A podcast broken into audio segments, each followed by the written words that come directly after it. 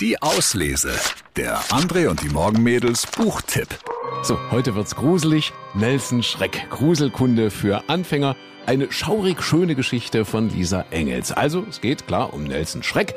Und Nelson ist das gruseligste Gespenst weit und breit. Aber dann taucht auf einmal Amadeus auf. Amadeus Phantom. Der ist auch ein Gespenst und fordert Nelson Schreck zu einer Mutprobe heraus. Und dann kommt auch noch die kleine Lilly ins Spiel, die unseren Nelson Schreck überhaupt nicht gruselig findet. Als Nelson am nächsten Morgen aufwachte, musste er fast lachen. Er hatte einen wirklich verrückten Traum gehabt, der sich aber ganz schön echt angefühlt hatte. Von der Gruselbehörde, einem wilden Aufzugsritt, einem nervigen Menschenmädchen, das die ganze Zeit nur Fragen stellte und einem Meerschweinchen.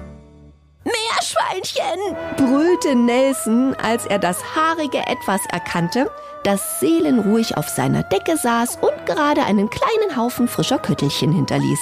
Nelson schrie wie am Spieß und fuhr hoch, wobei er eins seiner Regalbretter aus der Wand riss, sodass die Bücher halb auf ihn herabstürzten. Das Meerschweinchen suchte erschrocken quietschend das Weite. Neben Nelson raschelte es auf dem Boden. Oh nein, bitte nicht, dachte er noch. Ganz langsam drehte er seinen Kopf zur Seite. Ups, es war kein Traum. Ey, was soll denn der Radau?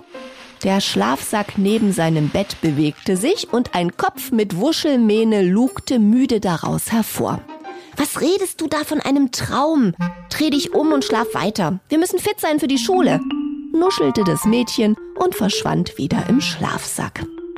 Als Nelson das Wort Schule hörte, gingen bei ihm alle Alarmglocken an. Da unten lag wirklich ein Menschenmädchen. Ein Mädchen namens Lilly, das er quasi in die Geisterwelt entführt hatte.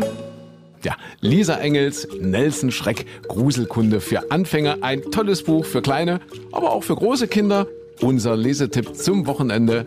Nelson Schreck, Gruselkunde für Anfänger von Lisa Engels. Viel Spaß beim Lesen. Die Auslese. Den Podcast gern abonnieren. Überall, wo es Podcasts gibt.